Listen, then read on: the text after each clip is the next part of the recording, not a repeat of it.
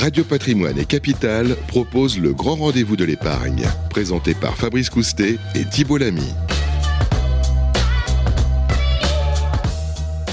Bonjour, bienvenue à tous, bienvenue sur Radio Patrimoine pour ce nouveau numéro du grand rendez-vous de l'épargne. Chaque mois, vous le savez, on décrypte ensemble l'économie ou les grands enjeux de l'économie avec nos invités, nos grands témoins et nos experts. Pour présenter cette émission, je suis en compagnie de Thibault Lamy, chef de service au magazine Capital. Bonjour Thibault. Bonjour Fabrice. Comment ça va? Bah ça va très bien et vous? Voilà, première de l'année. Oui. Meilleurs vœux à tous, bien évidemment.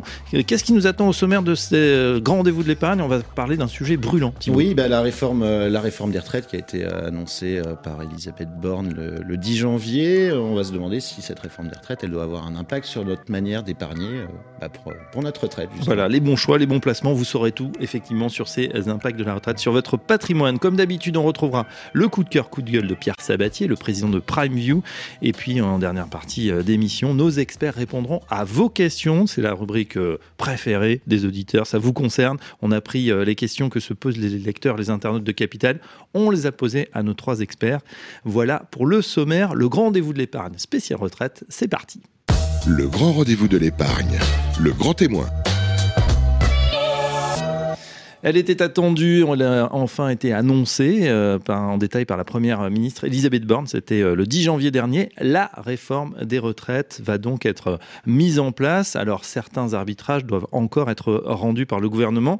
Plusieurs mesures vont, vont- toucher de manière certaine les Français, notamment le cas du relèvement de l'âge de départ à la retraite ou de l'allongement de la durée de cotisation pour partir avec une pension à taux plein. Ces changements vont logiquement vous conduire à différer votre agenda en vue de la retraite. Il pourrait également impacter le montant de votre pension. Dans ces conditions, vous avez tout intérêt à anticiper une perte de pouvoir d'achat et à épargner dans cette optique. Alors comment faire? Sur quels produits miser? Quelle part de vos revenus devez-vous affecter à la préparation de votre retraite?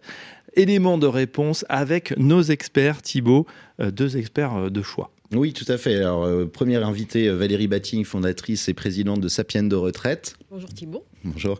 Et Maxime Marcon, directeur régional chez Meilleur Taux Placement. Bonjour Thibault. On démarre avec vous, euh, Valérie, Sapien de retraite. Un petit mot, hein, vous êtes, euh, vous êtes dans, dans les spécialistes effectivement de, Oui. de cette préparation de, de la retraite. On est spécialiste de la préparation à la retraite, hein, avec un corps de métier la retraite par répartition, puisque c'est quand même en moyenne 80% des revenus des Français à la retraite. Il faut le Oui. savoir, c'est encore le très très gros des revenus des Français à la retraite, et donc c'est pour ça que tous les Français sont très attentifs à cette réforme.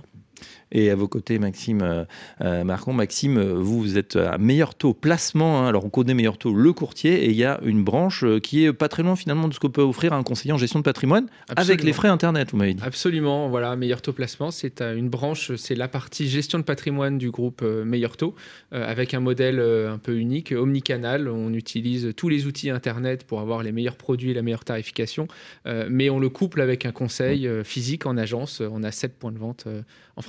Ah ouais, Il y, a- il y a le clic et il y a le mortar si on veut aller voir en vrai un conseiller. On rentre dans le vif du sujet. Euh, Valérie, beaucoup de choses vont changer avec la réforme des retraites. Quelles sont les, les principales mesures à retenir? Donc les principales mesures à retenir, je vais en citer trois. Euh, donc la première qui est la plus connue, c'est l'allongement euh, du, de la durée, du- la durée de, de- de cotisation. Et ce qu'il faut retenir, ce qu'il y a de très original, c'est qu'il y a deux curseurs qui vont bouger en parallèle. Il y a le curseur de l'âge légal, c'est-à-dire à partir de quel âge je vais pouvoir partir à la retraite. Donc c'est 62 ans aujourd'hui, ça va passer à 64 ans, hein, Mhm. ça fait plus deux ans. Et Ça en- aurait pu être 65. Bon, voilà. On est resté à 64, mais il y a une, une contrepartie, c'est le deuxième curseur, c'est le curseur de la durée de cotisation, Eh oui. Hein, qui, est, qui était prévu de passer à 43 ans, mais qui va passer à 43 ans beaucoup plus rapidement. Hum. les fameux trimestres, c'est ça C'est les fameux trimestres, donc c'est 43 ans de, de cotisation divisé, divisé en trimestres. Et ce qu'il y a d'encore plus original, c'est que ça s'applique très très vite. C'est-à-dire les personnes qui ont 62 ans en 2023, mais qui sont nées à partir du 1er septembre, seront déjà touchées par l'allongement euh, de, de la durée. Alors Voilà. on entend beaucoup De de, gens effectivement qui s'en plaignent, Voilà. puisque ceux qui sont en- à peu près dans leurs 60 ans, qui étaient en train de préparer leur retraite, ouais, qui ont commencé dans les années 60, euh, là ils se voient, euh, bah voilà, ils- on leur dit, bah non, ce sera pas en octobre Voilà. 2024, mais peut-être en, en septembre 2025. Voilà, donc ça va déjà toucher ceux qui comptaient partir là, à la fin de l'année. Donc c'est- pour ça peut-être qu'il y a beaucoup de remous, mais ça, ça arrive très très vite. hein. Mais au-delà de ça, pourquoi c'est un petit peu compliqué aussi C'est parce qu'il y a deux curseurs. Hein. Le curseur de l'âge légal à partir de quand j'ai le droit de partir et le curseur euh, du nombre de trimestres. Mm. C'est pour ça qu'en moyenne, tout le monde devrait partir un petit peu plus tard, parce que soit on sera rattrapé par l'âge, soit on sera rattrapé par les trimestres. Il y a les deux curseurs à la fois. Voilà. Ouais, il y a ceux qui, euh, uniquement ceux qui ont commencé très très tôt et qui Voilà. ont déjà accumulé Alors, pas mal de il y a trimestres. des exceptions. hein. Alors, pour des carrières super longues. Donc, ceux qui ont travaillé, il y a toujours eu aujourd'hui, on, euh, on peut partir un peu plus tôt quand on a commencé à travailler tôt avant 20 ans. Donc, ça, ça perdure, mais c'est aussi décalé de deux ans. Par- donc, à 62 ans au lieu de 60 ans aujourd'hui. Et pour ceux qui ont vraiment- commencé à travailler très tôt, c'est-à-dire soit avant 16 ans, soit avant 18 ans. Donc, avant 18 ans, ils pourront continuer à partir à 60 ans et avant 16 ans, à 58 ans. Ouais, Des carrières super longues. ouais. Ah ce que- voilà, on a introduit une notion de super long. C'est comme Thibaut, il a commencé très tôt à écrire euh, chez Capital. Euh, Qu'est-ce qui se passe si je décide de m'affranchir euh, de ces obligations? Voilà, je, je résiste, je, je veux partir plus tôt, c'est possible? Alors, si vous résistez, ben, c'est pas trop possible. Vous pouvez, mais vous n'aurez pas de retraite. C'est-à-dire, l'âge Ah, égal, c'est vraiment. D'accord. euh, si on n'a pas l'âge légal, on n'a pas droit à, do- à la retraite.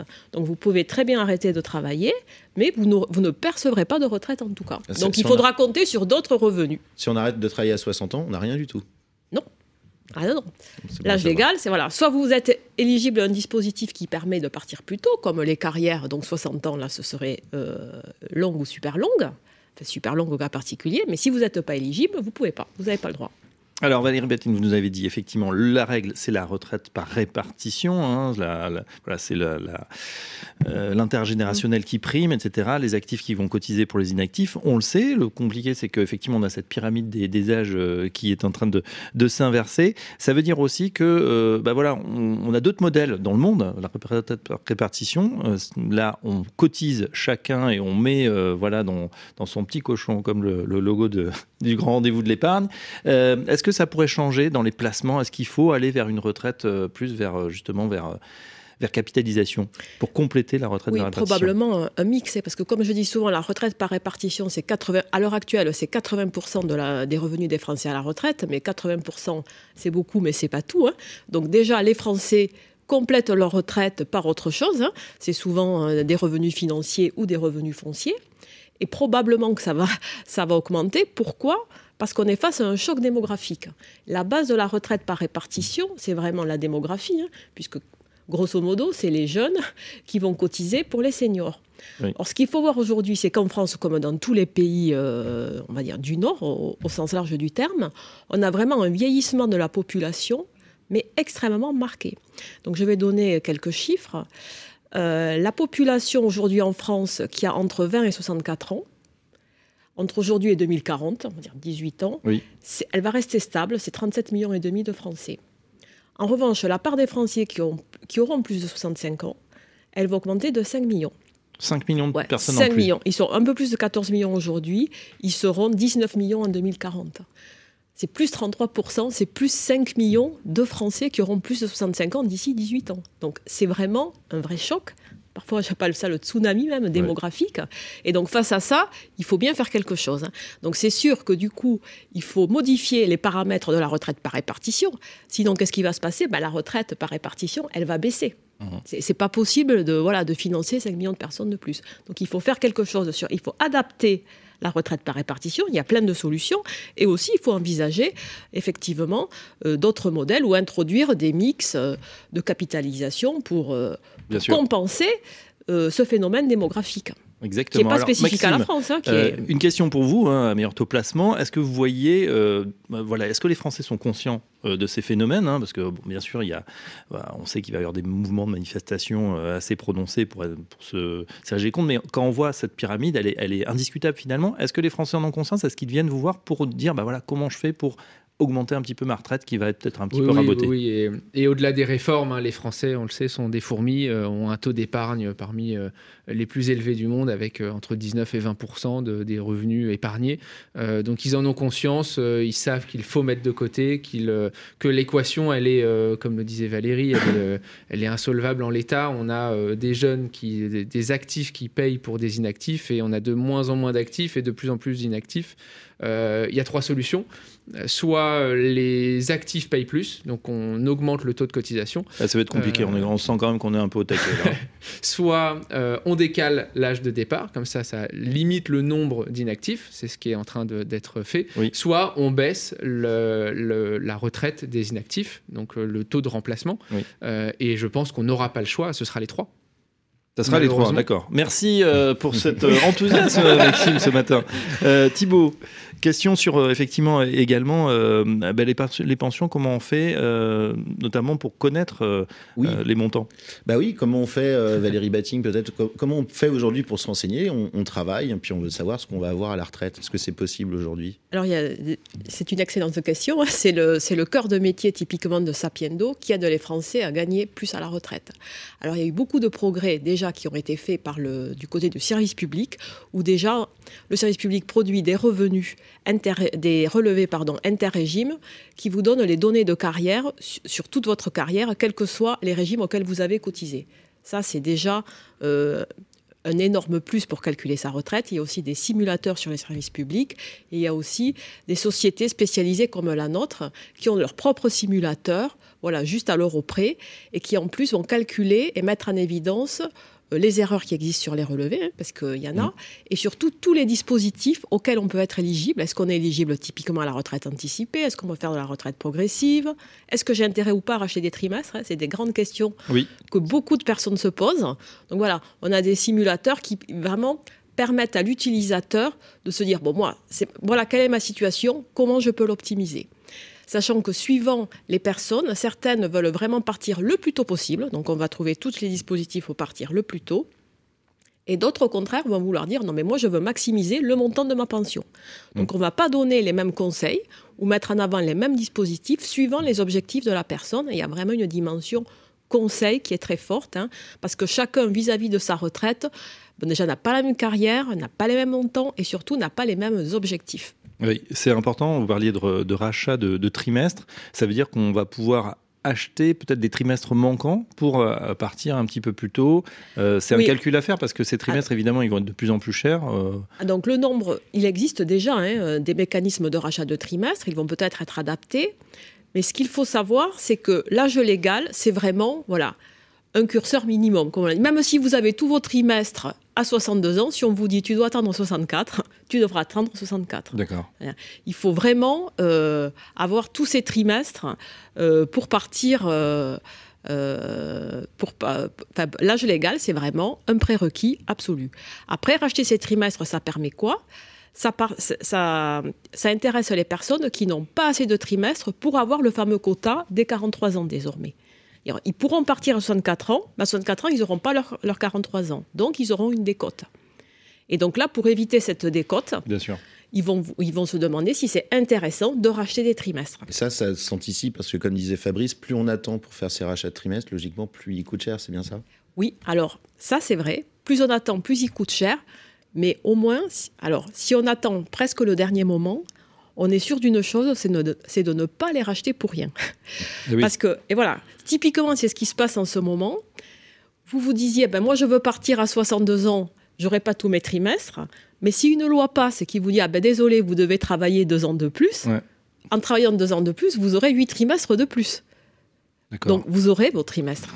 Donc, il faut vraiment attendre la dernière année avant de partir en retraite pour savoir s'il va vraiment vous manquer des trimestres parce qu'on risque de vous dire, ben, vous devez travailler un peu plus. Donc, naturellement, vous acquérez des trimestres en plus. Donc, ça, ça n'aurait pas été la peine de les acheter. Oui, et on s'aperçoit aussi que le pouvoir des Français, euh, le pouvoir d'achat des Français baisse. Alors, ça, on l'a tous constaté dès l'an dernier avec l'inflation, bien évidemment. Mais là, en plus, ça, ça s'effrite encore plus pour les, Français qui sont à la retraite. Vous avez fait une étude là-dessus chez Capital. Euh, oui, oui, c'est-à-dire qu'on a, on a regardé. Alors, euh, je, je crois de mémoire, mais Valérie, vous allez confirmer, mais je crois que le pouvoir d'achat des retraités est supérieur à l'heure actuelle, je crois, euh, représente 102% du pouvoir d'achat des, Français, mais ça pourrait être beaucoup moins dans les, dans les années à venir, hein, c'est bien ça? C'est ça. Donc effectivement, le paradoxe aujourd'hui, et je pense que les Français l'ont pas en tête, c'est que le niveau de vie des retraités est supérieur à celui des actifs. Ça, c'est un fait. Pas. Et du coup, euh, Maxime, ça veut dire que les, retraités, est-ce qu'ils continuent à épargner et à, placer de l'argent? Beaucoup. L'épargne euh, globalement des, des Français, elle est dans les mains des plus de 65 ans. Donc euh, ils ont ces réflexes-là et ils poursuivent et ils continuent à avoir ces réflexes-là d'épargne. C'est-à-dire qu'on finalement on l'a fait toute sa vie, ben, on continue quand on est en épargne. En plus, en général, on diminue quand même son train de vie. Enfin, on espère bien sûr en, profiter, mais euh, on continue évidemment à épargner peut-être pour ses enfants, ses petits-enfants euh, et, léguer quelque chose. Alors, je vous propose de parler dans un instant justement de cette épargne actuelle des Français, comment elle va se modifier avec ces, ces nouveaux comportements? On va d'abord écouter Philippe Crevel, il est économiste et directeur du Cercle de l'épargne. On écoute euh, sa vision justement sur ce problème de la retraite et on on revient juste après. Alors pourquoi le gouvernement a-t-il décidé de relever l'âge légal de départ à la retraite et d'allonger la durée minimum de cotisation? Le gouvernement a le 10 janvier de cette année présenté un projet de loi visant à reporter l'âge de la retraite à 64 ans et à allonger la durée de cotisation à 43 ans. La raison est assez simple, c'est qu'il y a des déficits prévus en matière de retraite dans les 10 prochaines années autour de 14 milliards d'euros en 2030. Et donc l'objectif est d'essayer de les réduire à zéro. Il y a également un autre objectif, c'est augmenter le taux d'emploi. Le taux d'emploi est en France faible, 10 points en dessous de l'Allemagne. Et quand on a un taux d'emploi faible, on a moins de croissance, on a moins de rentrées fiscales et on peut moins facilement financer les dépenses publiques. Et donc un des objectifs du gouvernement, en allongeant la durée de vie professionnelle, c'est également de porter vers le haut ce taux d'emploi comme cela a été fait en 2010 et en 2014 avec les précédentes réformes. Alors en contrepartie, est-ce que la retraite des Français va augmenter? Le report de l'âge légal à 64 ans et l'allongement de la durée de cotisation auront un effet positif au niveau des pensions car les Français donc, cotiseront des années supplémentaires donc ils vont avoir plus de points pour la retraite complémentaire. Ils vont avoir en plus des salaires de référence qui, logiquement, sont meilleurs en fin de carrière qu'en début de carrière. Et donc il y aura donc un avantage au niveau de la pension, même si il y aura certainement la disparition pour un certain nombre de Français de la surcote dont ils pouvaient bénéficier auparavant. Mais le gain sera néanmoins euh, réel pour un grand nombre de futurs retraités. 64 ans dès 2030 pour l'âge de départ à la retraite, 43 années de cotisation dès 2027. Euh, est-ce que les Français peuvent craindre encore un allongement de ces durées? En matière de réforme des retraites, en matière d'âge légal, de durée de cotisation, je serais prudent. Depuis 1993, ça veut dire 30 ans, il y a eu plus de 5 ou 6 réformes des retraites. À chaque fois, les gouvernements ont indiqué que c'était la der des der. Or, il faut malheureusement s'adapter à l'évolution démographique, à l'évolution de l'espérance de vie. Je ne peux pas donc m'engager sur les 20 ou 30 prochaines années. Quand je regarde ce qui se passe à l'étranger, l'âge de départ à la retraite est sensiblement plus élevé qu'en France. Il tourne autour de 65, 66, 67 ans. Et donc il n'est pas improbable qu'en France, à un moment ou à un autre, on soit obligé eh ben, d'ajuster et de porter un peu plus haut l'âge de départ à la retraite. Plus clairement, est-ce que les Français ont la garantie de toucher une retraite? En matière euh, de retraite, il y a des légendes, il y a des fake news, comme quoi le système de retraite pourrait faire faillite. Or, nous sommes dans un système par répartition. Un système par répartition, c'est assez simple. Les actifs, les salariés, euh, les entreprises versent des cotisations qui sont réparties sur l'ensemble des retraités pour qu'il n'y ait plus de système de retraite, pour qu'il n'y ait plus de pension, il faudrait qu'il n'y ait plus de salariés, qu'il n'y ait plus d'entreprises. Donc là, évidemment, il y aurait un problème pour payer les pensions. En revanche, la question est de savoir quelles pensions euh, donc, les Français toucheront dans les 20-30 prochaines années. Et là, c'est fonction de l'activité économique, du nombre d'entreprises et de la richesse du pays. D'autre part, cela dépend du ratio entre les cotisants et le nombre de retraités. Or, s'il y avait 4 cotisants pour un retraité dans les années 60, aujourd'hui nous n'en sommes plus qu'à 1,7 cotisants pour un retraité. Et nous allons aller vers 1,4. Et donc plus il y a de retraités et moins il y a de cotisants, évidemment il y a un risque non négligeable que le montant de la pension se rétracte, sauf à jouer sur d'autres curseurs qui sont l'âge de départ à la retraite, la durée de cotisation. En particulier, on pourrait également jouer sur les cotisations sociales que versent donc les entreprises et les salariés. Pour le moment, cette voie a été globalement rejetée par les pouvoirs publics. Quelles sont les solutions pour éviter une perte de pouvoir d'achat pour les retraités? Dans les prochaines années, logiquement, par application des réformes adoptées depuis 1993, le pouvoir d'achat des retraités va être un peu mis à mal. Leur niveau de vie par rapport à la moyenne de la population, qui est aujourd'hui légèrement supérieur, 102%, va baisser jusqu'à 90-87%. Donc pour compenser le delta, il y a des outils, il y a des moyens qui ont été mis en place par les pouvoirs publics, notamment donc à travers la loi Pacte adoptée en 2019, qui prévoit donc euh, euh, le PER, le plan d'épargne retraite, qui est un instrument qui, qui permet de recevoir donc une partie de l'épargne des ménages et avec une déduction fiscale intéressante et qui, au moment de la retraite, permet de verser soit une rente, soit un capital. Là, on est dans un produit individuel. À côté de ce PER individuel, existent des produits collectifs en entreprise. Donc les entreprises peuvent, au profit de leurs salariés, mettre des produits d'épargne retraite comme le PER collectif ou le PER obligatoire, donc qui, sont des, qui ont des fonctionnements légèrement différents, mais qui, à terme, aboutissent au même résultat, c'est la possibilité d'avoir des suppléments de revenus au moment du départ à la retraite. Aujourd'hui, il y a 3,7 millions de PER individuels, il y a à peu près un quart des Français qui sont couverts en tant que salariés par des produits collectifs. C'est beaucoup moins qu'à l'étranger. À l'étranger, l'épargne retraite assure 15% des revenus des retraités. En France, c'est 2,3%. Il y a donc de la marge en matière d'épargne retraite pour retrouver le niveau moyen de l'OCDE qui tourne autour de 15% de revenus issus de ces produits. Philippe Crevel, donc euh, économiste et directeur du Cercle de l'épargne, interviewé par vous euh, Thibault. On a parlé justement, on a entendu alors beaucoup de choses, hein, notamment sur le plan d'épargne retraite. C'est un, placement qui a trois ans environ, enfin qui a été euh, décrit. On a fait une émission d'ailleurs, Grand rendez-vous de l'épargne évidemment, sur ce placement qui cartonne auprès des Français. Maxime Marcon, est-ce que il a toujours le, vent en poupe puisque c'est une, solution peut-être aussi pour compléter sa retraite?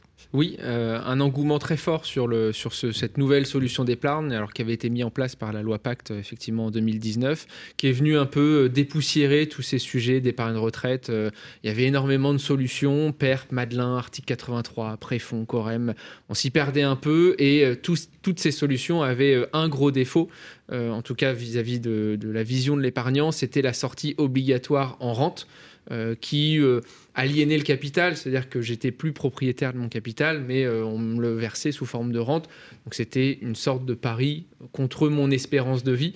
le PER est venu basculer un petit peu tout ça, puisque, comme le disait Philippe Crevel, on peut désormais sortir en rente, si on le souhaite, mais aussi en capital unique ou en capital fractionné. Donc c'est l'engouement est toujours là. C'est un produit qui permet euh, d'avoir un objectif clair d'épargne retraite au-delà des autres solutions d'épargne disponibles sur le, sur le marché, euh, et en plus d'avoir euh, d'obtenir une réduction fiscale, puisque les sommes que je viens verser sur un plan d'épargne en retraite viennent en déduction de mon revenu imposable l'année de mon versement. Voilà, donc là aussi, c'est finalement financé indirectement, peut-être euh, cette retraite dont on parlait par capitalisation. Les performances, ça dépend des, supports, parce que je crois qu'on a le choix, hein, il y a un grand nombre de supports. Oui, ça, fonctionne comme un contrat d'assurance vie, donc on a euh, à la, partie fonds en euros et la partie unité de compte, donc tout dépend un petit peu de ce que je veux mettre euh, à l'intérieur. les fonds en euros la performance revient un petit peu euh, en, hausse sur l'année 2022. Euh, et après, j'ai toute une gamme euh, plus ou moins large selon les contrats et selon les assureurs de, produits disponibles si je veux prendre plus ou moins de risques sur ces, sur ces enveloppes-là. alors Maxime Marcon, c'est vrai que c'est une des solutions, ce PER, pour voilà, booster sa retraite. Il y en a d'autres, l'assurance vie en particulier, hein, qui porte, on le dit souvent, pas très bien son nom. C'est aussi voilà, une enveloppe, en tout cas, qui est it intéressante qui peut être complétée. Hein. L'un n'exclut pas l'autre. Hein. Euh, alors, elle porte euh, effectivement peut-être mal son nom. L'origine de ce nom-là, c'est justement s'assurer du risque de longue vie. Donc, euh, si je dépasse mon espérance de vie, il me faudrait certainement un peu d'épargne pour. c'est un risque plutôt sympa. Hein, c'est un risque plutôt sympa, absolument. Patrimonialement, c'en est un, puisque bah, il faut pouvoir succomber à ses besoins sur ces périodes-là, et ça peut coûter cher. effectivement, c'est un, un pan d'épargne qui répond à énormément de projets. On appelle souvent ça le couteau suisse de l'épargne. Ça peut répondre à énormément d'objectifs, dont la préparation à la retraite. le capital est disponible à tout moment. Je peux euh, faire varier mon allocation et donc ma prise de risque. Euh, je peux verser de manière programmée. Je peux faire beaucoup, beaucoup de choses grâce à l'assurance vie.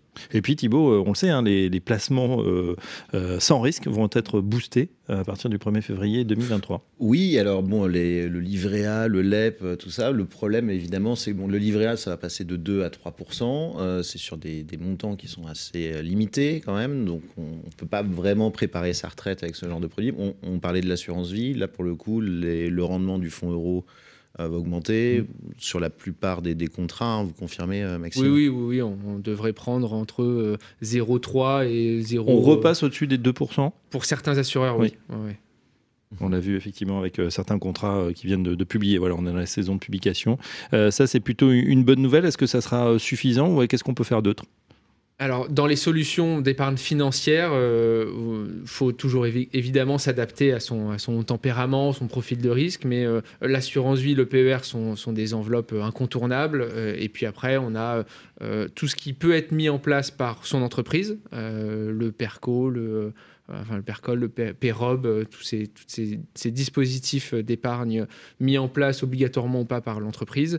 Euh, et puis après, on a des, euh, des produits un peu plus spécifiques comme le PEA, plan mmh. d'épargne en action, qui permet d'aller se constituer un portefeuille boursier de titres. Là, c'est plus pour on va dire ceux qui souhaitent y passer du temps, ceux qui souhaitent être plus actifs. on va en parler dans un instant, Maxime. Juste une question pour Ibatine, ça vient de retraite.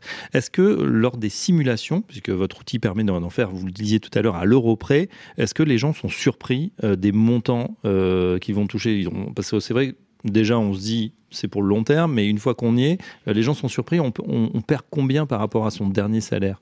Ah oui, en général, les gens sont assez surpris. Et le on perd combien, c'est très intéressant parce qu'il n'y a, pas, a pas vraiment de règles. Hein. Ça dépend vraiment de la carrière de chacun et du statut. Hein, salarié ou pas salarié ou fonctionnaire, et surtout de la pente de progression de la carrière. plus on gagne, dire plus, plus on a progressé dans la carrière, en fait, plus la chute est importante. Et oui. Et oui, puisque la retraite, en tout cas dans le privé, c'est vraiment quelque part une moyenne de toute la carrière. Donc plus on finit haut, quelque part, plus on est loin de sa moyenne et plus euh, la perte est, importante. Et pour un cadre, c'est euh, on perd à peu près la moitié, 50%. 50% pour un cadre. Voilà. Après, il y a cadre, cadre supérieur, etc. Mais je dirais, c'est ils ont à peu près entre 50 et 60% du dernier revenu, je parle en net. Quelqu'un du privé qui a une carrière plus, plus stable, plus plate, il est à peu près à 70-75% de son dernier revenu. Et les grands perdants, hein, ce sont vraiment les travailleurs non salariés qui, eux, cotisent beaucoup moins sans s'en rendre compte, mais ils cotisent beaucoup moins au système des retraites. Et eux, ils ont, je dirais, entre 30 et 50% de leur dernier revenu.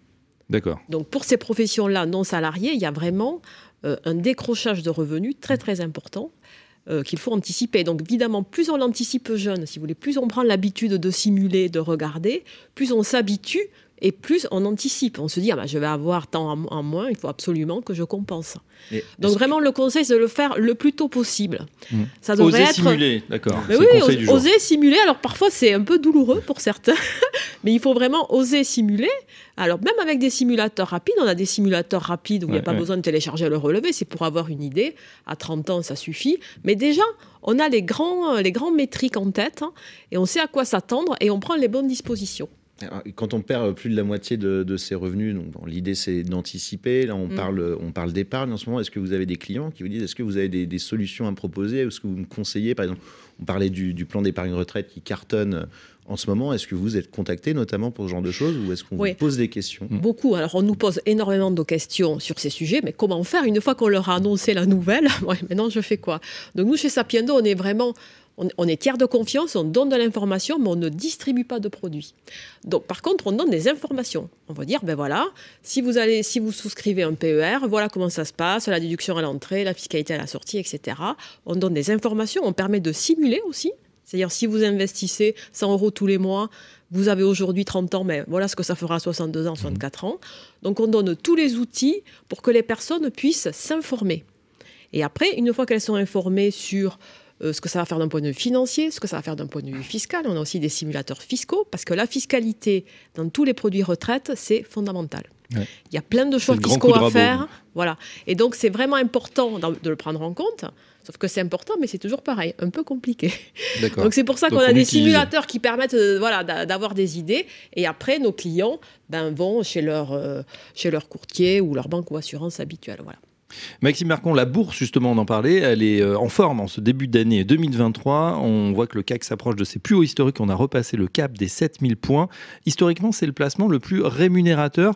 Est-ce que, euh, voilà, on peut, on doit continuer à miser sur, ce, sur ces marchés financiers euh, Alors on doit, euh, non, hein, ça dépend évidemment de son, de son profil, de, ses envies, de son tempérament. Euh, on peut en revanche, on peut. Alors on a souvent le, le réflexe de regarder effectivement le, le CAC 40 qui est le, grand indice des 40 plus grosses entreprises françaises. On a l'habitude de le regarder sur certains sites effectivement il a dépassé les 7000 points. Il faut avoir en tête que ce, ce cet indice-là, à 7000 points, c'est un indice qui ne retraite pas les dividendes. Donc c'est un indice qui ne, ne tient pas compte mm. de tous les dividendes versés par. Euh, et il y en a eu beaucoup en 2022. Et il y en a eu beaucoup en 2022. En moyenne, c'est, euh, on va dire, entre 4 et 5% de dividendes euh, depuis 10-15 ans. Donc, sur 10 ans, ça fait déjà 50% de performance qui n'est pas pris en compte dans cet indice. Donc, il peut paraître élevé.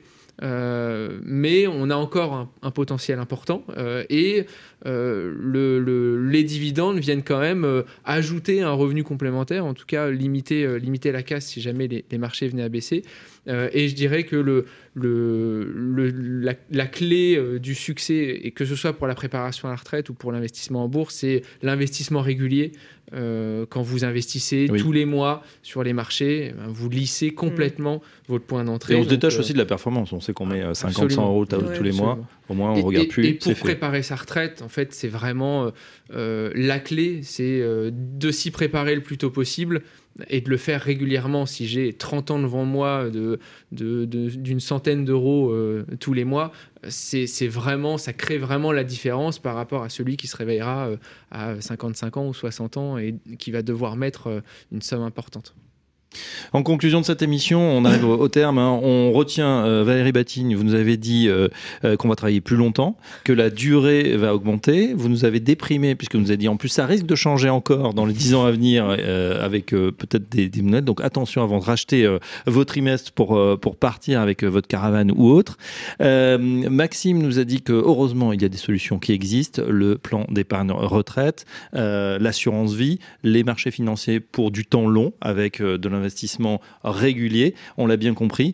Et puis, euh, sur, euh, on retient aussi qu'il y a des outils pour euh, ne pas être démuni euh, lorsque la retraite va venir. Euh, voilà, on peut perdre 30, 40, 50% de ses revenus, voire plus pour certains profils. Donc, n'hésitez pas à simuler, à aller voir des spécialistes, des spécialistes pour faire ces simulations, des spécialistes pour voir quelles sont les solutions pour garder une bonne retraite et un bon niveau de vie pour les années à venir. Thibault, on a fait le tour? Je crois, oui. Eh bien, un grand merci à nos deux experts du jour, Maxime Marcon, le directeur régional de Meilleur Taux Placement, à retrouver sur le site, internet, oui. meilleurtauxplacement.com placement.meilleurtaux.com. Placement.meilleurtaux.com. Merci Valérie Batine. Sapiendo Retraite, là aussi. Sapiendo.fr. Sapiendo, voilà, la sagesse. La sagesse. Un simulateur sur la réforme déjà en ligne. Ouais. Ah déjà, bah, bravo. Donc fondatrice et présidente de Sapiendo Retraite. Euh, merci à nos deux experts. Quant à nous, on continue dans un instant. C'est le coup de cœur, coup de gueule avec Pierre Sabatier.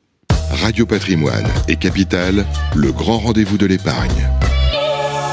La rubrique euh, coup de cœur, coup de gueule, c'est avec euh, Pierre Sabatier. Bonjour Pierre. Bonjour. Économiste, président fondateur du cabinet Prime View. On est ravi de vous retrouver. On démarre avec euh, plaisir partagé. Le coup de cœur. Alors le coup de cœur en ce début d'année, c'est finalement on va prendre le contre-pied de ce qui s'est passé en 2022. Il sera globalement pour les actifs cotés. alors évidemment, on est proche du 31 décembre. Euh, tout le monde a fait le point sur ses portefeuilles en 2022. Ils n'ont probablement pas été très bons hein, en termes de performance globale, hein, parce qu'il y a eu beaucoup de mm. corrections qui ont été encaissées. Maintenant, j'aimerais juste relativiser en fait ces, ces mauvaises performances sur l'ensemble de l'année, parce qu'il y a vraiment deux moments qui se sont produits les actifs cotés, qui sont les actions d'une part et les obligations d'autre part, de manière historique, ont corrigé en même temps. Donc, mais grosso modo, on peut dire jusqu'à octobre-novembre. Depuis octobre-novembre, eh bien, en réalité, il y a eu un changement. Et on peut estimer qu'une très grosse partie de la correction, de la survalorisation de départ, hein, de départ, rappelez-vous quand même l'année dernière, quand on se parlait, on parlait de marchés qui étaient en fait survalorisés dans tous les sens. Jamais les marchés actions n'avaient été aussi chers, jamais les marchés obligataires n'avaient été aussi chers. Et eh bien, la bonne nouvelle, c'est qu'à ce stade, un an plus tard, eh bien, on a retrouvé des niveaux de prix qui étaient beaucoup plus raisonnables. Et donc, le coup de cœur depuis la fin d'année, il est pour l'ensemble des actifs cotés qui finalement ont assez rapidement encaisser le changement d'environnement de marché qu'il a fallu subir en 2022 à travers la thématique inflationniste. Donc si je vous comprends bien, survalorisation, ensuite sous-valorisation et aujourd'hui une remontada assez importante, on bah, est revenu sur une bonne base Sous-valorisation, euh, pas forcément, mais en tout cas on est sur des niveaux de prix qui sont plus en lien mmh. avec la réalité économique et ça permet de reconstruire des positions. Donc c'est la raison pour laquelle on pense, et notre coup de cœur principal, il est d'abord pour la classe d'actifs obligataires qui a évidemment subi des, contre, des, des, des contre-coups ou des coups majeurs en 2022 et qui aujourd'hui progressivement, en fait, est redevenue intéressante et a fait apparaître un mot qui avait disparu depuis longtemps, le rendement, le rendement dans la classe d'actifs obligataires. Si je vous avais dit il y a un an ou deux ans que vous auriez pu acheter des obligations qui vous rendraient sur 10 ans du 4 à 5% par an, vous ne, vous ne m'auriez pas cru. Aujourd'hui, c'est le cas. Donc c'est un vrai coup de cœur. D'abord pour la classe d'actifs obligataires, euh, aussi pour la classe d'actifs actions, même si on la pondérera un peu hein, dans un cadre d'un ralentissement économique et peut-être d'une récession. On va peut-être un peu vite en besogne au cours de ce début d'année, hein, puisque les marchés actions ont déjà beaucoup monté. Mais grosso modo, ce que je voulais dire, c'est que la vertu des actifs cotés, c'est qu'ils cotent. Mmh. Ils cotent quotidiennement et ça permet d'intégrer finalement des changements d'environnement assez massifs rapidement. Donc on n'est pas face, effectivement, c'est un peu la tête d'un infarctus parfois, mais on est loin de la lèpre. Et sur les marchés financiers, c'est beaucoup mieux de pouvoir corriger rapidement que sur une très longue période, parce que sinon vous rentrez en fait dans un cercle vicieux qui peut être délétère pour l'investisseur. Voilà pour ce coup de cœur, donc les actifs cotés et le coup de gueule. Eh ben, en parallèle, forcément, hein, si je parle des actifs cotés d'une part, c'était aussi pour mettre en exergue quand même les risques associés aujourd'hui encore en fait aux actifs non cotés. C'est quoi les actifs non cotés? C'est ceux qui ne sont pas organisés, qui ne s'échangent pas sur une place de marché quotidiennement. Et donc on peut mettre sur ce plan-là évidemment le private equity. Private equity, donc c'est tout ce qui est euh, les actions non cotées, mais aussi l'immobilier. en 2022, on a beaucoup entendu de gens parler finalement de la vertu de ces classes d'actifs parce qu'elles étaient plus résilientes. Mais enfin, de, qui se moque-t-on? Elles sont plus résilientes. Pourquoi? Parce que le prix, c'est le reflet d'une transaction. Quand vous n'avez pas de transaction, eh bien, il n'y a pas de correction des prix. Ça ne veut pas dire qu'il n'y a pas qu'en réalité, le sous-jacent reste en gros valorisé de la même manière. Et c'est un peu le risque qui est devant nous en 2023. Si les actifs cotés ont déjà corrigé, ont déjà fait des corrections de 15, 20, jusqu'à 25% en fait du point haut au point bas en 2022, ce n'est pas encore le cas des actifs cotés et on peut être inquiet parce qu'il n'y a pas de raison structurelle pour que ces classes d'actifs-là soient épargnées par rapport à un excès de valorisation qui était effectif encore en 2022. Et on commence à le voir d'ailleurs sur certaines classes d'actifs immobilières, que ce soit aux États-Unis, et on commence progressivement à le toucher du doigt aussi en Europe. Eh bien, cette correction des prix, elle commence avec retard. Et c'est un peu l'idée. En réalité, il y a pas l'un n'est pas mieux que l'autre. C'est une question en fait de manière de fonctionner, de manière de corriger. Il faut avoir en tête que les actifs cotés sont un peu des hors-bord qui prennent des virages qui peuvent être un peu difficiles, mais des virages un peu mhm. serrés. Les actifs non cotés, c'est d'abord des paquebots. Mais attention, le point d'arrivée peut être le même. Et donc, à aujourd'hui, on considère qu'en ce début d'année-là, les actifs non cotés ont encore du chemin pour acter le changement de monde dans lequel on est rentré. Plus d'inflation, mais surtout maintenant, en 2023, un ralentissement économique qui devrait progressivement en fait s'installer. Ça veut dire, Pierre Sabatier, qu'il pourrait y avoir danger sur le private equity ou sur l'immobilier en 2023 c'est-à-dire qu'aujourd'hui, en fait, les, corrections de valorisation ne sont pas euh, terminées dans cette classe d'actifs-là. Donc évidemment, en fait, on va privilégier plutôt les actifs cotés en ce début 2023 aux actifs non cotés. Et c'est une forme de bonne nouvelle. Hein. Pourquoi? Parce qu'il il la faut, cette correction-là, parce qu'elle permettra de revaloriser les rendements associés à ces classes d'actifs-là pour trouver ou, ouvrir en fait l'opportunité de revenir sur des niveaux qui seront plus raisonnables, plus en lien avec la réalité économique et qui permettront de réouvrir un cycle positif de plus long, de plus long terme. Vive les actifs cotés. Attention aux actifs non cotés. Le coup de cœur, le coup de gueule de Pierre Sabatier, économiste, président fondateur de Preview. Merci Pierre. Merci à vous. Le grand rendez-vous de l'épargne, ça vous concerne. Ça vous concerne, euh, votre euh, émission préférée dans ce grand rendez-vous de l'épargne? Euh, Thibault Lamy, vous avez sélectionné les meilleures questions. Les meilleures questions, on les, part, on les pose aux meilleurs experts. On est en compagnie de Nathalie Cousigou-Suas. Bonjour Nathalie. Bonjour, bonjour vous à êtes tous. notaire à Paris. On vous souhaite une très bonne année 2023, bien évidemment. Merci Et beaucoup. tout de suite, une première question de Nadia. Oui, Nadia, elle souhaite ouvrir un contrat d'assurance vie avec l'option des annuités garanties. Elle veut désigner comme bénéficiaire de, de cette rente son conjoint. Avant, elle veut savoir si en cas de divorce, bah, elle pourra changer de bénéficiaire. Ah, excellente question que celle de Nadia. Alors, si vous voulez, on peut rappeler brièvement le sort de la clause bénéficiaire du contrat d'assurance vie classique. C'est-à-dire qu'il y a un souscripteur assuré qui ouvre un contrat d'assurance vie et il a la faculté de désigner un ou plusieurs bénéficiaires qui ont vocation à recevoir son capital si au décès du souscripteur, celui-ci ne l'a pas dépensé, ne l'a pas utilisé. Hein. Ce, cette désignation de bénéficiaire n'est pas obligatoire pour la validité du contrat, mais c'est fortement recommandé. Savez-vous pourquoi? C'est-à-dire que si dans le contrat d'assurance vie, on ne prévoit pas de bénéficiaire, ce qui, je vous rassure, est très rare, eh bien en fait, le capital versé qui n'aura pas été utilisé par le souscripteur assuré, bah, tombera dans la succession du dit souscripteur et sera éligible au droit de succession.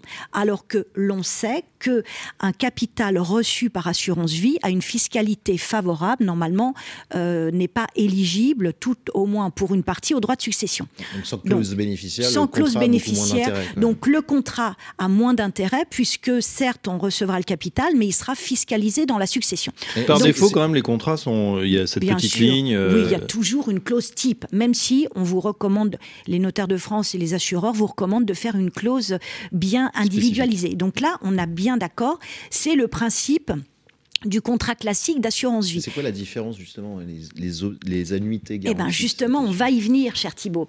C'est-à-dire qu'en fait, le bénéficiaire, il n'est pas obligé d'accepter, déjà parfois il ne le sait pas, le bénéficiaire qu'on a désigné, que le souscripteur, on lui a peut-être pas dit. En revanche, si il, est au courant de ce bénéfice à son profit, il a la faculté de dire à l'assurance je veux accepter cette clause bénéficiaire. OK? Et ça, les articles du Code de l'assurance L132-8 et 9 prévoient dans ce cas-là que s'il y a l'acceptation du bénéfice de ce capital, eh ben le souscripteur assuré, il va être pieds et poings liés, il pourra plus changer le bénéficiaire, ok? Il pourra plus faire des retraits, il pourra plus fermer ce contrat. Donc c'est une clause extrêmement lourde. D'accord? C'est la raison pour laquelle il y a eu une réforme d'ailleurs en 2007, en 2017 parce qu'il y a eu beaucoup d'abus. On dit que lorsque le bénéficiaire, le futur et éventuel bénéficiaire du capital l'accepte, enfin veut l'accepter, il faut que l'assuré souscripteur soit informé et l'accepte expressément. Donc ça, chers amis, c'est le principe.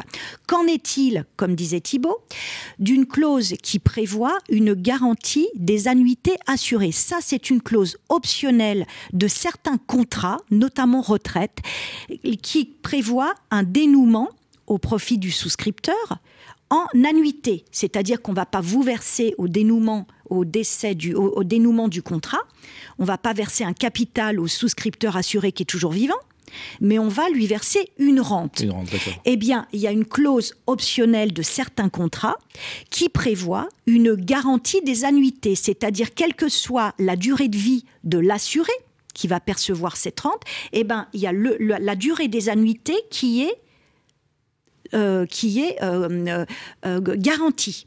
Donc même si l'assuré décède avant cette période, ça va donc revenir à un bénéficiaire. Tout le monde suit? Eh bien, cet article n'est pas visé par ces fameux articles L132.8 et 9, cette possibilité du Code des assurances. Qu'est-ce que ça veut dire? C'est-à-dire que c'est possible, cette faculté de délégation au profit d'un bénéficiaire, mais dès lors que cette désignation est irrévocable et définitive. Concrètement, pour notre Nadia, eh bien, la différence des autres contrats d'assurance vie, eh bien, si elle désigne son conjoint en cas de bénéficiaire éventuel de ses annuités, elle ne pourra plus, même en cas de divorce, revenir dessus, et ce, quand bien même son époux n'aurait pas accepté. D'accord. Donc, c'est vraiment dérogatoire à ces articles L132.8 et L132.9. Plus généralement, en cas de divorce, je vous confirme que on a beaucoup de clients qui viennent nous voir, souvent sur le conseil de leurs avocats. Pourquoi? Parce que tant que le divorce, par ailleurs, n'est pas prononcé ou n'est pas définitif ou n'a pas été réglé dans le cadre d'un divorce par consentement mutuel, eh ben, s'il y a un décès en cours de procédure, bah, le conjoint survivant qu'on a en face de soi, il n'est pas divorcé il est veuf puisque le divorce n'a pas été prononcé. Et auquel cas, il conserve sa vocation à hériter.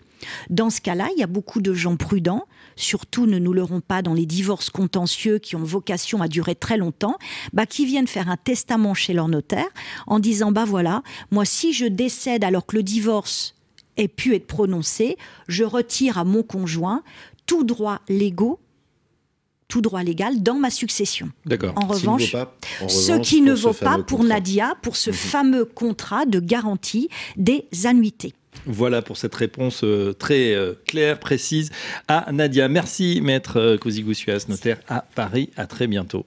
Tout de suite, une prochaine question. Le grand rendez-vous de l'épargne, ça vous concerne. Nouvelle question dans Ça vous concerne et nouvel expert. On accueille Stéphane Absolu. Bonjour Stéphane. Bonjour Fabrice. Directeur associé chez Pixis Conseil. Euh, Thibault, vous avez sélectionné euh, la question euh, de votre lecteur Emmanuel. Emmanuel, tout à fait. Il a ouvert un PER, le fameux plan d'épargne retraite, sur lequel il a effectué des, versements en 2022, donc l'année dernière. Il veut savoir si ces versements, censés être défiscalisés, vont avoir un impact sur son taux de prélèvement à la source. Alors, la réponse est claire, c'est oui. Effectivement, maintenant après, euh, je vous propose de, détailler un peu cette réponse, euh, puisqu'il y a des actions qui peuvent être menées par, euh, Emmanuel. Alors, pour bien comprendre pourquoi est-ce que le versement sur ce PER a un impact euh, sur son prélèvement à la source, qu'il faut déjà comprendre, c'est le mécanisme. C'est-à-dire que euh, dans le cadre de versement sur un PER, euh, ce versement-là va donner droit à une déduction sur le revenu imposable. alors je rappelle quand même que c'est plafonné, c'est limité, hein, c'est-à-dire que les versements déductibles sont limités à 10% des revenus professionnels, mais on le voit, le fait de verser sur un PER va déduire ma base imposable mon revenu imposable. Donc, qui dit moins de revenus dit forcément un impact sur mon taux d'imposition, puisqu'il ne sera pas le même. Je rappelle qu'on est dans un barème progressif. Euh, donc, cette, euh, le, fait qu'on ait moins d'imposition a un impact sur mon taux d'imposition et donc sur mon prélèvement à la source. Et c'est d'ailleurs en cela aussi qu'il faut bien distinguer deux types de défiscalisation. On a la défiscalisation par déduction de revenus, donc je réduis mon revenu. Là, on a un impact sur le prélèvement à la source. Et puis on a des, on a des, des défiscalisations par euh, réduction d'impôt ou crédit d'impôt, où là on joue sur l'impôt en lui-même. Donc évidemment, on se doute bien, il n'y a pas d'impact sur le taux d'imposition puisque ça intervient après en fait. Euh, donc Là aujourd'hui, on se dit euh, versement sur un PER, j'ai donc euh, moins de revenus j'ai donc un impact sur mon euh, sur mon taux. Sauf que une fois qu'on a dit ça, l'impact sur le prélèvement à la source, il n'est pas immédiat. C'est le mécanisme même du prélèvement à la source. On va avoir un décalage. Et donc par exemple pour Emmanuel qui a versé en 2022, il a deux possibilités. Soit il décide de ne rien faire, il laisse courir, et donc en fait il va faire sa déclaration d'impôt en 2023 sur ses revenus 2022, et il aura une modification de son passe au moment de son avis d'imposition, on dirait avec un certain décalage. Et c'est à ce moment-là que son taux d'imposition va changer. Mhm.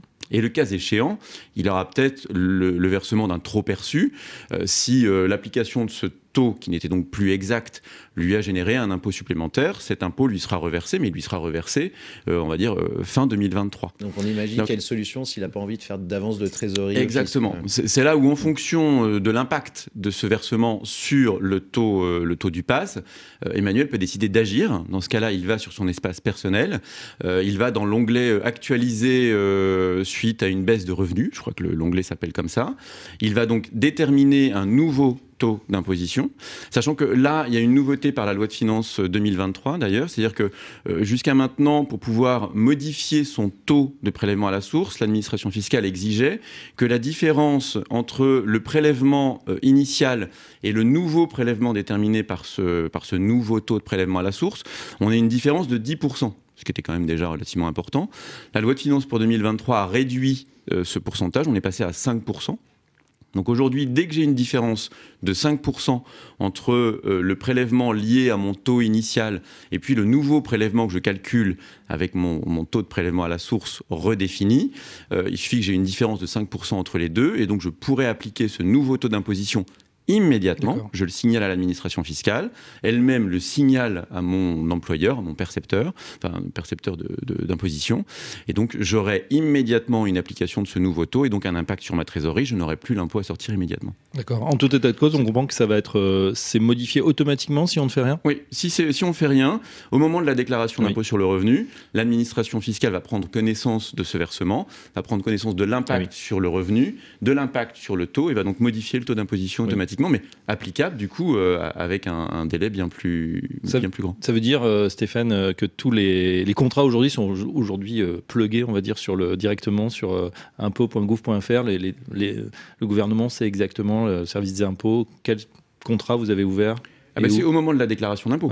C'est là, au moment de la déclaration d'impôt, que euh, le, contribuable va déclarer les versements qu'il a réalisés sur son père. Pour résumer, euh, Thibault, donc soit on anticipe, on, déclare euh, en avance, soit on attend et c'est recorrigé automatiquement. Exactement. En fonction de sa, trésorerie du moment. Et voilà. Et, voilà. Et puis son, son temps. Hein. Il y en a aussi qui sont un peu allergiques à toutes ces C'est ça. C'est une démarche administrative supplémentaire si on veut effectivement le modifier, mais ça peut avoir un impact important sur la trésorerie. Thibault a raison. Merci Stéphane, Stéphane Absolu, directeur associé chez Pixis Conseil. Dans un instant, une autre question. Le grand rendez-vous de l'épargne, ça vous concerne. Ça vous concerne, vos questions à la rédaction euh, de Capital et la réponse des experts. On accueille euh, Charlotte Tamer. Bonjour Charlotte. Bonjour. Directrice conseil chez Yomoni. Et tout de suite, une question de Sarah. Oui, alors Sarah, elle suit l'actualité, elle a, suivi la remontée des taux obligataires et elle a entendu parler des, des fonds obligataires à échéance. Alors elle aimerait, avant d'y investir, connaître un peu leur fonctionnement, les rendements à attendre et puis bah, les risques aussi.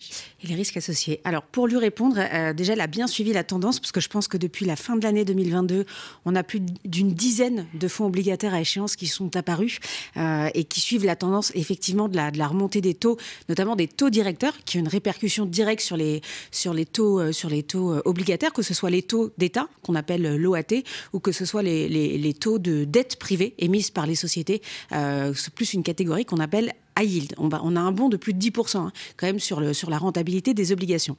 Euh, pour expliquer, en fait, ces fonds, ce sont des fonds qui sont, euh, comme son nom l'indique, composés en fait d'obligations, d'obligations euh, du secteur privé. C'est plus des sociétés qui cherchent à emprunter de l'argent, qui soit ne peuvent pas le faire auprès des banques, soit peuvent le faire à des meilleures conditions auprès des particuliers. Donc en fait, on a un gérant qui crée un fonds. À l'intérieur de ce fonds, il va sélectionner différentes sociétés qui cherchent, enfin qui cherchent à émettre de la dette et euh, et, en fait, on va avoir une échéance. C'est une dette qui va avoir une échéance dans le temps. Et cette échéance, elle est généralement comprise entre 4 et 6 ans. Ce qui fait que si vous souscrivez, si Sarah souscrit un fonds demain, on est, enfin, elle l'a fait fin 2022, elle va être mmh. engagée jusqu'à fin 2026, voire fin 2028. À quoi elle s'engage? Eh bien, en fait, euh, on va peut-être revenir sur le fonctionnement d'une obligation pour comprendre quels sont les intérêts et quels sont les, quels sont les risques. En fait, une obligation, c'est un titre, c'est une dette. D'accord? Donc on va dire que moi je suis une société, que Sarah elle cherche à, investir. Moi j'ai besoin que Sarah me prête de l'argent et donc je vais émettre une créance à 100 avec un, rendement qu'on appelle un coupon qui va lui distribuer du 4% par an pendant 4 ans. Donc pendant 4 ans, Sarah elle me prête 100 et moi pendant 4 ans je vais lui distribuer du 4% par an. Au terme des 4 ans, je m'engage, moi émetteur de la, de la dette, de la créance, je m'engage à lui restituer ses 100. D'accord? Donc, on n'est pas euh, à l'opposé des, actions, on n'est pas sur un produit volatile. Les produits taux sont plutôt, euh, sont plutôt des, des, actifs financiers plutôt stables. Et donc, avec une échéance, en plus, on va avoir une stratégie et une visibilité sur le rendement distribué. On n'est plus sur un produit de distribution que sur un produit où on cherche à gagner sur le, sur le, sur le capital. Donc l'un des premiers avantages d'investir dans ce type de fonds, c'est que en fait on va prendre un, risque relativement modéré en termes de volatilité, puisque on va acheter de la dette, on a un coupon, c'est le, rendement, on va avoir un coupon qui est associé, et on sait qu'au terme, l'émetteur de la dette va nous rendre notre notre hmm. notre notre nominal. Le risque, c'est quand même qu'il puisse ne pas y arriver, c'est-à-dire qu'il n'arrive pas à rembourser sa dette ou qu'il disparaisse, qu'il fasse faillite. Bien évidemment, il n'y a aucune garantie ni dans le rendement, ni dans la restitution du ni dans la restitution du nominal et comme son nom l'indique, on est dans, sur de l'obligation high yield qui, va avoir une notation entre triple A et triple C. Généralement, les fonds high yield, euh, ils vont être cotés euh, entre du double B positif et du triple C négatif. Donc plus la note est mauvaise, plus le risque de disparition de, l'émetteur, de défaut de l'émetteur, on dit, euh, est, important, mais plus la rentabilité, le taux euh, de distribution sur la, durée du prêt va être importante aussi. L'intérêt de ce type de fonds, c'est qu'en fait le gérant, déjà c'est un gérant, c'est un expert qui va sélectionner les titres, les titres high yield. Donc j'ai dit triple A, mais ça rentre pas dans la catégorie du, high yield. Mais euh, c'est le gérant qui va sélectionner les émetteurs, qui va sélectionner la, créance. Donc c'est un spécialiste qui le fait.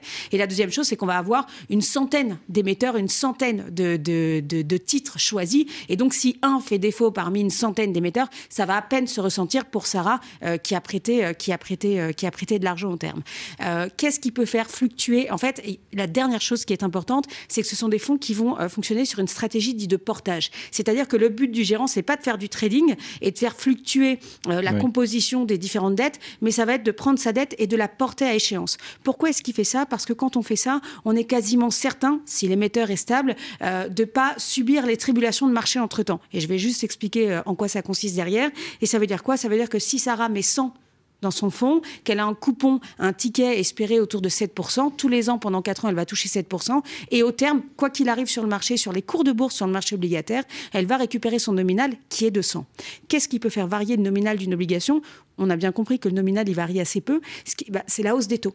C'est-à-dire que si moi aujourd'hui j'émets une obligation à 100 avec un coupon de distribution à 7 et que les taux continuent d'augmenter, eh bien l'année prochaine, je vais émettre la même dette à 100, sauf que le taux de distribution, il va être de 9 contre 7. Et donc si ceux qui ont du 100, qui émettent du 7 par an, ben, ils vont pas revendre à 100, ils vont revendre à 80. Et ça, c'est vrai si on n'a pas cette stratégie dite de portage, c'est-à-dire qu'on veut eh vendre avant l'échéance. Donc, il faut être OK sur la durée de l'engagement, entre 4 et 6 ans. Les taux de rentabilité aujourd'hui, ils sont compris entre 6,5 pour les plus bas à quasiment 11% pour les plus élevés. Et puis, bien évidemment, il faut euh, être OK sur la durée, c'est-à-dire qu'il faut vraiment adopter la, stratégie dit de portage. Euh, ces fonds sont éligibles à travers l'assurance vie, à travers le PER. C'est bien pour des stratégies de moyen terme, hein, à échéance à 4 ans, 6 ans. Et puis, il faut quand même se renseigner un petit peu sur les, sur les frais. Alors, il n'y a pas tellement de frais de gestion sur ce type de fonds parce qu'on est sur le marché obligataire. Donc, c'est quand même moins cher que, que, des fonds composés d'actions. Pour autant, il y a des frais d'entrée qui peuvent facilement monter jusqu'à 5%. Ça, ça va directement être prélevé sur la rentabilité ça du prend fonds. une année déjà. Voilà. Et la deuxième chose, c'est qu'il y a des frais de sortie. Pour toute personne qui ne suivrait pas l'échéance finale du fonds, vous pouvez, en cas de rachat anticipé, au-delà de perdre un peu en nominal, vous pouvez aussi vous retrouver avec une pénalité de 1 voire 2 mm. euh, de frais de sortie sur votre capital. Donc à tout point de vue, il faut tenir sur la durée. Il, faut tenir sur la durée et après c'est quand même c'est pas garanti en capital, c'est pas garanti en rendement, mais c'est relativement peu volatile et étant donné euh, les prix à la baisse qu'on a eu sur le marché obligataire, je pense que euh, ça peut être une stratégie de moyen terme assez attractive pour 2023. Voilà pour ces fonds obligataires à échéance. Merci Charlotte Charlotte Tamer, directrice conseil chez Yomoni. Merci. On arrive au terme de cette euh, édition du Grand Rendez-vous de l'épargne. Un grand merci de l'avoir suivi. Un grand merci à nos experts. Un grand merci à Thibault Lamy, euh, chef de service chez Capital, au réalisateur de cette émission, euh, Théo Benoît-Hambourg et Nicolas Sandassami. On se retrouve dès le mois prochain pour une nouvelle émission. À très bientôt. Le Grand Rendez-vous de l'épargne à retrouver sur les sites de Radio Patrimoine et Capital.